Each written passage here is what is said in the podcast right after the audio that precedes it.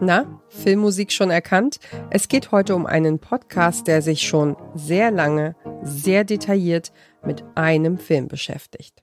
Wenn der Podcast ein Mensch wäre, könnte er jetzt einfache Textabschnitte flüssig lesen und selbstständig Fahrrad fahren. Und er ist damals wie heute gedacht zum Erinnern, zum Kichern, zum Einschlafen, zum Wachbleiben oder zur Hintergrundbeschallung beim Putzen eines Kaninchengeheges.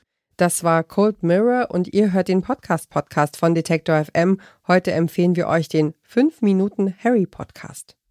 Der Name ist Programm. Die Medienkünstlerin, Moderatorin und Drehbuchautorin Katrin Kadi Fricke, aka Cold Mirror, bespricht in einer Folge jeweils fünf Minuten aus dem Film Harry Potter und der Stein der Weisen. Und das seit 2015. Da kam die erste Folge raus, damals noch in Eigenregie. Mittlerweile produziert Cold Mirror den Podcast für das junge Angebot von ARD und ZDF für Funk. Die erste Folge des Podcasts war nur knappe 20 Minuten lang, aber mit jeder Episode wurden die Analysen detailreicher. Heute braucht Cold Mirror im Schnitt 50 Minuten, manchmal auch mehr, um fünf Filmminuten auszuwerten. Die werden dafür nämlich wirklich Frame für Frame analysiert. Zum Beispiel geht es darum, wie Harry und Hagrid in der Winkelgasse ankommen.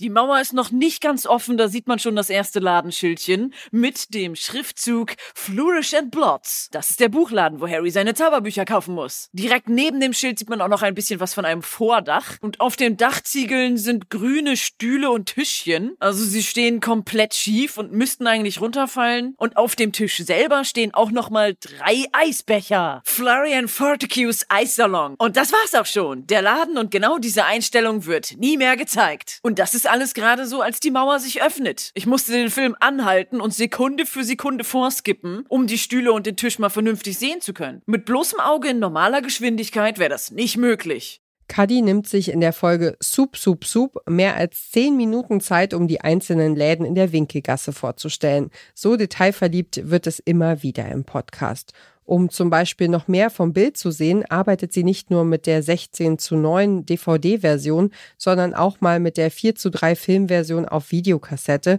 und macht so immer wieder Filmfehler aus, die in der DVD-Fassung gar nicht mehr zu sehen sind.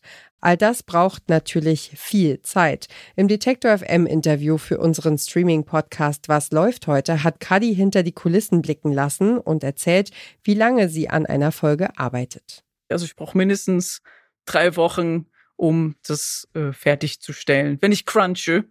Ansonsten vier Wochen. Ich habe auch schon eine Textdatei, die ist, die habe ich irgendwann erstellt im Jahre 2016. Sie ist mittlerweile äh, riesengroß geworden und auch wenn ich gerade nicht irgendwie am Podcast arbeite, immer wenn mir irgendwelche, wenn ich irgendwelche Fun Facts lese, dann schreibe ich mir das auf und denke, ah, okay, wenn die Szene kommt, dann kann ich das ja sagen in äh, Podcast Teil 30 oder sowas, was noch voll lange hin ist, aber so äh, eigentlich arbeite ich viele viele Jahre lang an einer Folge, genau genommen.